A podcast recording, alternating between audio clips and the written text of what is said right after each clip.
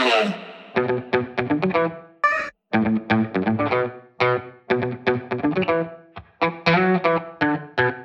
Привет, это подкаст «Раздвиньте ноги». С вами я, меня зовут Оля Крумкач. Я врач-акушер-гинеколог и ведущая этого подкаста. В сегодняшнем эпизоде я буду одна, потому что я решила сделать выпуск, такой справочный, естественно, про раковые заболевания в гинекологии. И сразу хочу вас поблагодарить за активное участие в создании эпизодов подкаста. Если у вас вдруг есть какие-то замечания, предложения, вопросы или идеи для новых выпусков, либо какие-то истории, которые вы хотите рассказать для подкаста, вы всегда можете отправить их в любом удобном вам формате в Telegram-бот, который называется «Раздвиньте бот». А если вам нужна консультация от меня лично, как от врача-гинеколога, то пишите в Telegram-бот «Только спросить».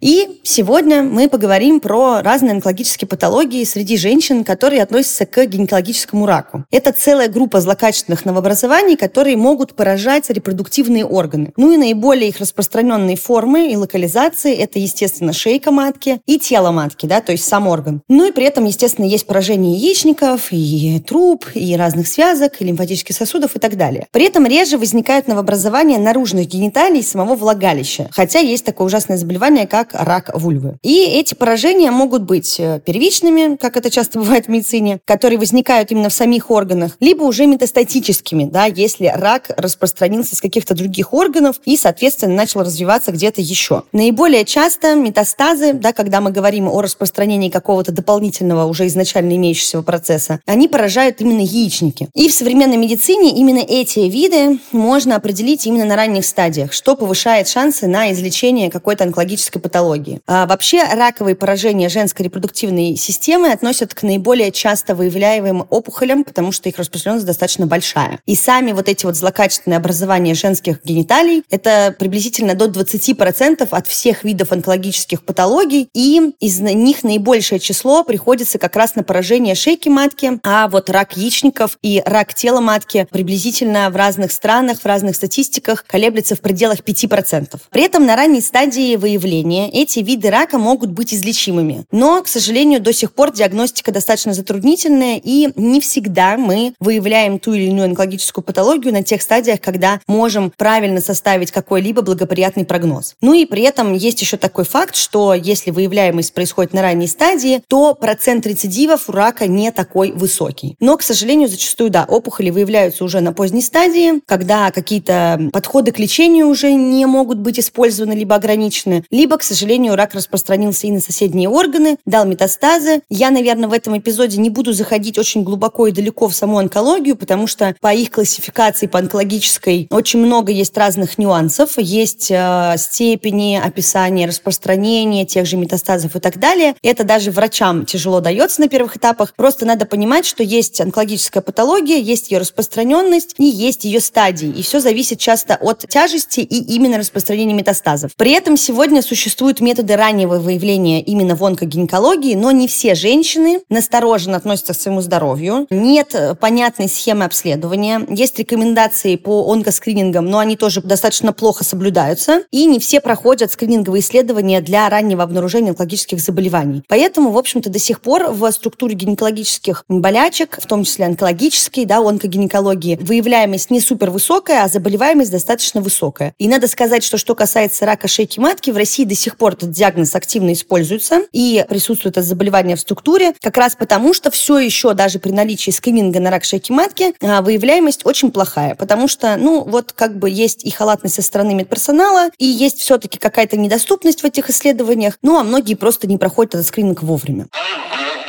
Теперь виды гинекологической онкологии, потому что на самом деле говорить про то, что такое рак, э, мне кажется, смысла здесь нет, все и так прекрасно понимают. Но вот какой есть рак и что с ним делать, мы сегодня как раз и обсудим. Если рассматривать все злокачественные гинекологические образования и заболевания, важно понимать, что есть разные типы и симптомы, как и у любого другого заболевания. И злокачественные клетки, да, которые вот эти перерождающиеся плохие, которые в итоге приводят к патологии, могут возникать в разных областях. Значит, первое и самое основное, о чем мы говорим, это область шейки матки. Здесь у нас есть стадийность, то есть от дисплазии клеток, как раз то, на что мы обращаем внимание при сдаче жидкостной онкоцитологии или ПАП-теста, и до карциномы инситу, когда поражение ограничено только поверхностным эпителием. То есть когда мы говорим, что клетки эпителия, то есть слизистые, начинают изменяться и перерождаться, и от стадии дисплазии доходят до инвазивного рака, когда уже поражаются не только клетки поверхностного эпителия, но и все слои клеток, которые распространяются уже вглубь и находятся внутри тканей.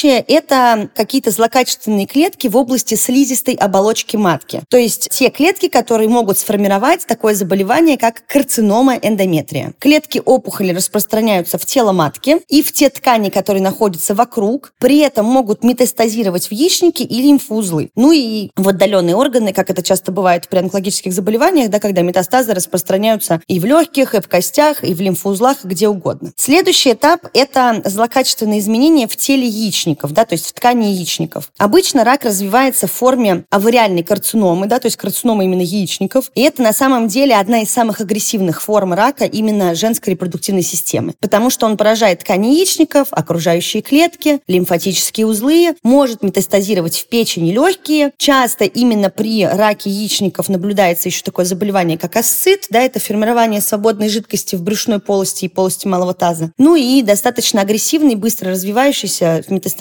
рак. И еще одна область – это область вульвы, да, которая может поражать онкологические заболевания. Это карцинома клеток кожи в зоне преддверия влагалища, то есть в входе во влагалище. Изначально эти изменения могут быть в поверхностных тканях, и дальше, естественно, они прорастают вглубь. Я честно скажу, что, наверное, из всего, что я когда-либо видела, именно рак вульвы нанес мне и психологический, и физический какой-то стресс. А, смеюсь я только потому, что я просто вспоминаю сразу картинку, мне становится не по себе. У меня в ординатуре был, естественно, опыт прохождения и онкогинекологии в том числе. И одна из самых ярких, наверное, преподавателей, которые на меня повлияли за время ординатуры, это тоже был врач-онкогинеколог, женщина прекрасная. И я вам скажу так, что как-то раз в Петербурге по распределению, вот когда ты идешь на разные базы заниматься, я попала в Песочку, это онкологический центр в Ленобласти, там буквально 20 минут от Петербурга. И мы там проходили практику, в общем-то, на отделении онкогинекологии, и в какой-то момент преподаватель нас отправил с одногруппницей к пациенткам и сказал, что нам надо будет проводить первичную хирургическую обработку раны, и, в общем, нам надо поставить диагноз, понять все без истории. То есть у нас были примерно наводки, потому что, ну, нас не могли отправить просто так. Но разбираться и догадываться, и смотреть, что дальше, мы должны были самостоятельно. Я когда подошла к пациентке в смотровой и увидела,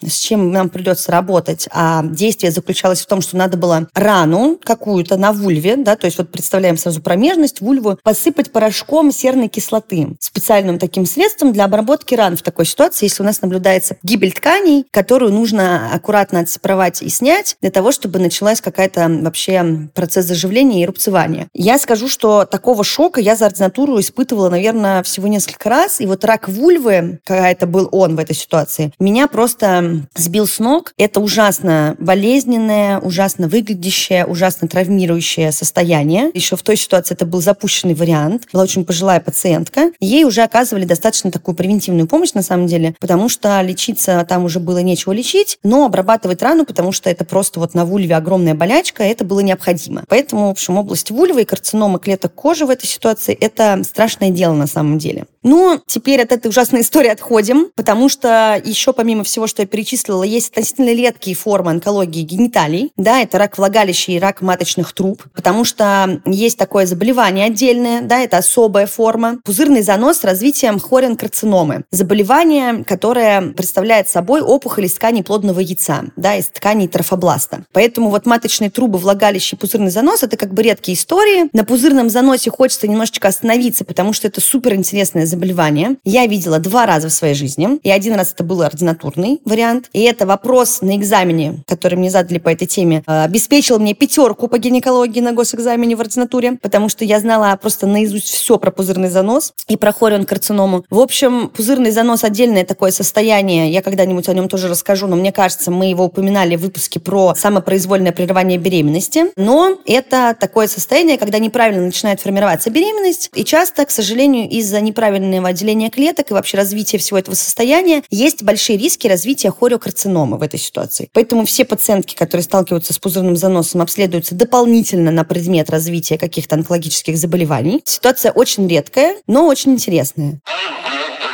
С видами гинекологического рака мы сейчас закончили. Теперь хочется поговорить про причины, потому что на самом деле, как обычно, да, причин для большинства видов рака не определены точно. По гинекологии все то же самое, но естественно, что есть какие-то ведущие факторы, которые способствуют трансформации клеток в опухоль. То есть, когда у нас обычная ткань решает по какому-то щучьему велению, что теперь она хочет разрастаться в другую сторону и неправильно. Ну и считается, что один из ведущих факторов – это гормональный дисбаланс. Тоже очень абстрактная вещь, но вот стоит первым в рядах по причинам. Естественно, что все остальное, что у нас есть в нашей жизни, включая стресс, дополнительные заболевания, наследственность, какие-то воздействия внешней среды а, и все остальное тоже имеет место быть, но естественно, что какого-то пускового механизма, чтобы сказать, например, не делайте вот это, и у вас все будет в порядке, такого не существует. Ну и если говорить про гормональный дисбаланс, то обычно именно это нарушение объясняется нарушением концентрации эстрогеновых и гистогеновых гормонов со сдвигом в гиперэстроген. Да? То есть когда есть у нас референсные значения, сколько эстрогена должно вырабатываться, там достаточно большой диапазон, но при каких-то вот этих значительных и даже бывает незначительных изменениях, базово таких среднестатистических идет изменения, мы можем говорить, что это может как-то повлиять на общую картину. При этом избыток эстрогена стимулирует клеточные рецепторы и ускоряет размножение и сам рост клеток, что как раз-таки в определенный момент может привести к тому, что нормальные клетки начнут трансформироваться в рак, потому что, в принципе, любое образование, да, неважно, доброкачественное или злокачественное, это избыточный рост, не характерный для какого-то конкретного органа, ткани, там, да, места в организме, который приводит вот к этому наросту, да, и тут уже вопрос только доброкачественный или злокачественный. Ну и отдельно, естественно, что можем мы выделить точно, так это причина развития для рака шейки матки. Это уже тоже неоднократно обсуждали в подкасте и в блоге, и где угодно, но тут точно уже доказано, что на развитие влияет вирус папиллома человека. И именно отдельные штаммы, которые относятся к онкогенным. Почему? Потому что сам вирус внедряется в клетки, встраивается в ДНК и запускает процесс именно вот этого образования и роста новых клеток, которые уже имеют некоторую трансформацию. Для этого рака, да, тоже типично стадийность, течение от минимальных каких-то изменений на слизистой, когда мы говорим, да, про первые признаки, которые могут длиться годами на самом деле, до уже агрессивного роста именно опухолевых клеток, которые образуются в тканях, и от момента их появления до развития опухоли может на самом деле проходить там от 5 до 10 лет, а даже иногда и больше. И если диагностика выявляет рак на ранней стадии, то в этой ситуации с раком шейки матки возможно успешное и полное излечение. Поэтому я в 101 910 раз говорю о том, что онкоцитологию мы сдаем регулярно, к гинекологу ходим как минимум раз в год, потому что чаще всего все еще, к сожалению, именно рак шейки матки, который прекрасно поддается лечению и корректировке, диагностируется на тех стадиях, когда мы уже ничего, к сожалению,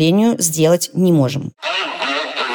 Теперь про группы риска по развитию рака, потому что на самом деле вот это вот все вытекает из причин и предрасполагающих факторов. Хотя, опять же таки, да, признаки рака могут определяться у разных вообще людей, женщин, э, и это может не всегда иметь какую-то абсолютную логику. Даже если у них не было никаких проблем там по гинекологии, с репродуктивной сферой, есть какие-то определенные факторы риска, которые в принципе повышают вероятность онкологии. То есть базово это те факторы, которые доказаны, имеют какое-то воздействие на развитие и в принципе, появления онкологических заболеваний. Первостепенно, естественно, это всякие разные истории с избыточным весом, ожирением, потому что вообще, в принципе, клетки жировой ткани, они гормон активные, да, у нас половые стероидные гормоны вырабатываются из холестерина, это все связано с жирными кислотами, ля-ля тра-та-та, и, в принципе, эстроген, он очень сильно связан с тем, какой индекс массы тела, какой уровень жира в организме и все остальное. Поэтому, пожалуйста, да, здоровый образ жизни, отсутствие расстройств пищевого поведения, прекрасная форма и сбалансированное питание питания, все это, естественно, приводит только к ухудшению жизни. Мы здесь не поднимаем вопрос да, того, что избыточный вес и ожирение – это плохо, и плохо, что существуют эти понятия. Нет, как врач я объективно настаиваю, что это состояния, которые являются патологическими, и есть абсолютно понятная доказанная связь, да, как это может влиять на организм. Также в признаках, которые могут как-то оказывать влияние, иметь связь с онкологией, это всякие разные плюс-минус отклонения от привычных норм. То есть сильно раннее начало менструации или наоборот вот поздняя менопауза, указывающая на какие-то гормональные изменения, которые вот не вписываются в среднестатистические нормы условно. Также это нарушение цикла, анавалиторные циклы, то есть отсутствие, в принципе, выхода яйцеклеток из яичников, потому что все это тоже провоцирует как бы хроническую неправильную работу репродуктивной системы, в частности, конкретных органов, что тоже может оказывать какое-то влияние ретроспективно на ситуацию того, как будет развиваться дальнейшее развитие каких-либо заболеваний, в том числе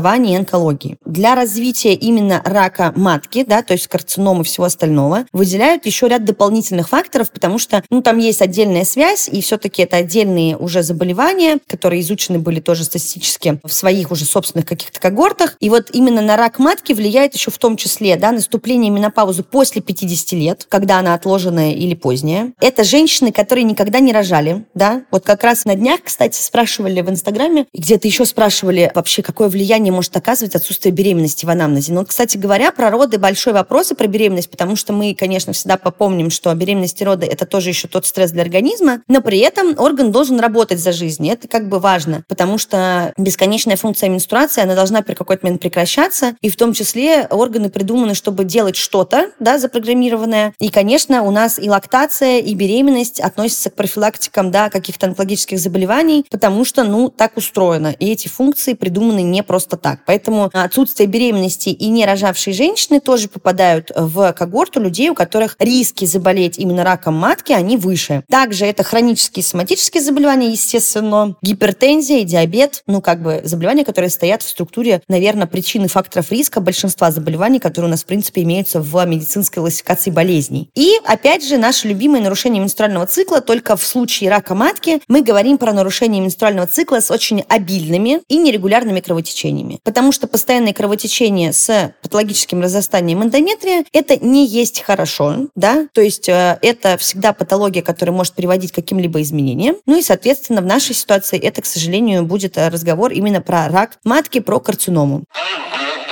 Теперь, так скажем, вторая часть, тоже очень важная, про первые признаки и какие-то типичные симптомы разных видов рака, потому что э, все очень сложно, и, да, какие-то там любые симптомы, на самом деле, надо учитывать и иметь в виду, но бывает так, что какое-то время мы пропускаем симптоматику именно онкологических заболеваний, что, в общем-то, откладывает диагностику. Тут надо сказать, что для каждого типа опухоли, на самом деле, есть какие-то свои типичные признаки, на которые нужно, в принципе, в жизни обращать внимание, но иногда бывает так, что и никаких признаков нет. Что касается, например, рака шейки матки, то типичными являются кровотечения какие-то, какие-то кровотечения межменструальные, какие-то контактные кровотечения, например, во время секса, боли внизу живота, учащенное мочеиспускание, а может быть какие-то подтягивающие боли в разные дни цикла и все остальное. Ну и, в принципе, на самом деле здесь нет такого сильного какого-то ограничения, потому что любые болевые ощущения, любые кровянистые выделения, не вписывающиеся в ваш нормальный менструальный цикл, кровотечение в менопаузе, да, в пост постменопаузе. Любого рода тянущие дискомфорты и все остальное, это все повод к тому, чтобы обратиться к врачу, потому что это может быть симптомом какого-то другого изолированного заболевания, а может стать да, каким-то признаком для того, чтобы подумать, а не нужно ли быть онконасторожными. При этом есть ряд каких-то симптомов, которые возникают конкретно да, там, по месту, например. При опухоли эндометрия это как раз-таки будут межменструальные кровотечения, либо какие-то мажущие выделения. Если пациентка уже находится в климаксе, да, в менопаузе, то эти кровотечения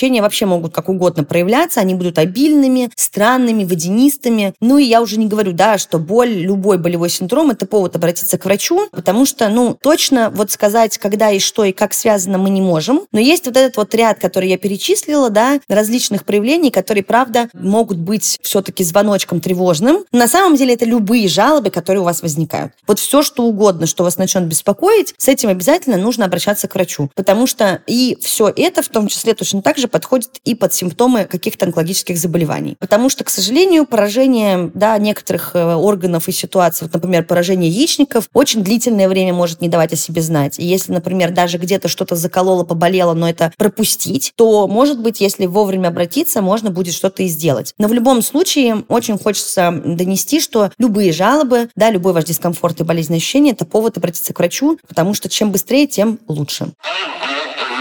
И теперь мы подходим, наверное, больше к диагностике, потому что мы обсудили, когда нужно идти к врачу и что к врачу идти нужно. Я хочу только еще раз вам проговорить про то, что к диагностике гинекологического рака у нас относят скрининговые методы и именно обследование. Первый, мой любимый скрининговый метод для выявления рака шейки матки, это, конечно же, ПАП-тест. Цитологический мазок с определением типа клеток, да, жидкостная онкоцитология. Потому что именно это исследование при обнаружении атипичных клеток может нам показать, нужно ли нам устранять какую-то зону поражения, также может вовремя нас осведомить о том, что в принципе происходит какое-то изменение. По разным рекомендациям есть данные о том, что лучше всего проходить это обследование раз в год, либо раз в три года. Я все еще настаиваю на том, что лучше проходить раз в год, потому что это оптимальный промежуток времени для диагностики. Делать можно в любой день цикла вне менструации. И также, если вдруг в онкоцитологии, в анализе выявляются какие-то дополнительные изменения, в этой ситуации вам могут предложить сделать кольпоскопию расширенную, да, для того, чтобы определить зоны трансформации и участки поражения, и, возможно, сделать прицельную биопсию того или иного очага для дальнейшей тактики, потому что если какие-то дисплазии или изменения выявляются, то мы, исходя из дополнительных методов обследования, обнаруживаем участок, который нам нужно удалить, и малоинвазивно можем его убрать в те сроки, пока заболевание не стало распространенным. Поэтому достаточно хороший скрининговый метод, не пренебрегайте им, ну и, правда, сильно снижает смертность и заболеваемость от рака шейки матки. Что касается остальных историй про поводу диагностики рака яичников, например, раньше считалось и по рекомендациям были выставлены критерии о том, что нужно сделать анализы на онкомаркеры. Есть такие истории, как CA125, индекс Рома, которые сигнализируют о каких-то формах рака. Сейчас я рекомендации давать в подкасте никакие не буду. Ежегодное обследование у гинеколога, включающее в себя осмотр и УЗИ малого таза, только при подозрении и чем-то еще необходимости дополнительной диагностики. Вот для этого всего вам как раз врач назначит дополнительно все, что ему будет необходимо. Но чего-то, что касается именно скрининга, то есть чтобы сходить и сдать самостоятельно раз в год такого, конкретно про рак яичников или рак матки, данных таких нет, потому что, да, скрининговые методы это те, которые как бы в каком-то будущем, в динамике сильно, явно снижают смертность и заболеваемость. Здесь эти все анализы такой эффективности не показали, такой связи было не найдено, поэтому в скрининг они не входят. Но, опять же, у нас зато есть профилактический прием у гинеколога.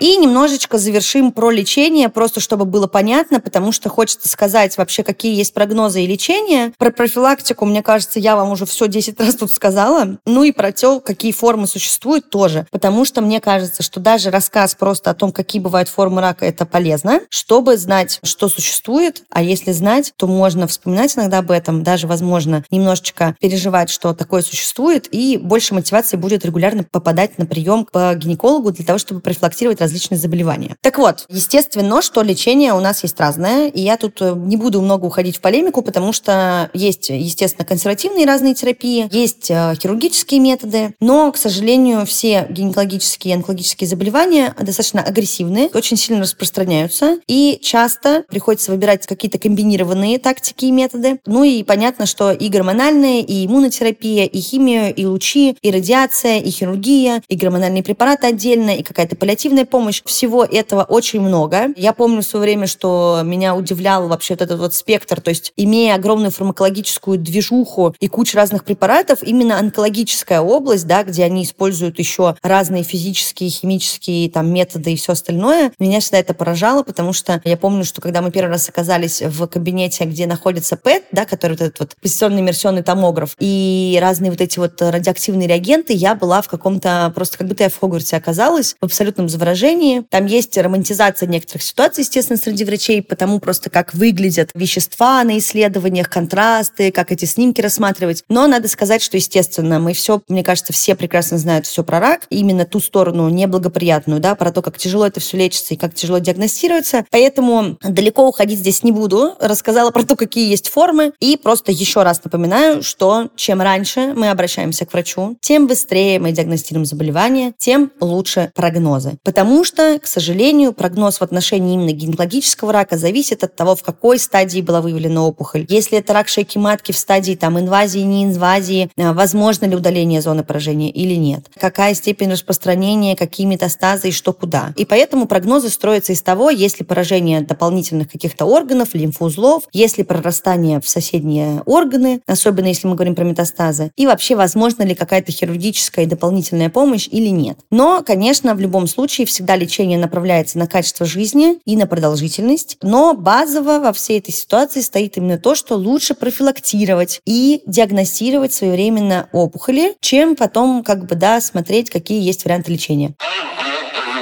экскурсионный выпуск в онкологические заболевания в сфере гинекологии, я считаю, можно завершать. Это скорее для общей информации, чтобы было понимание, что происходит и что вообще может случиться. Еще раз напоминание о необходимости скринингов ежегодных и профилактических приемов у специализированных узких врачей. На этом все. Спасибо вам большое. С вами была я. Меня зовут Оля Крумкач, врач-акушер-гинеколог и ведущий этого подкаста. А подкаст этот «Раздвиньте ноги». Я надеюсь, все дослушали выпуск до конца. Если вам все нравится, то я призываю вас слушать слушайте подкаст «Раздвиньте ноги» на всех площадках, на которых вы обычно слушаете подкасты. Не забывайте ставить лайки, оставлять свои комментарии, рассказывать нас своим друзьям, чтобы как можно больше людей узнали про подкаст. Спасибо вам большое и до следующего выпуска.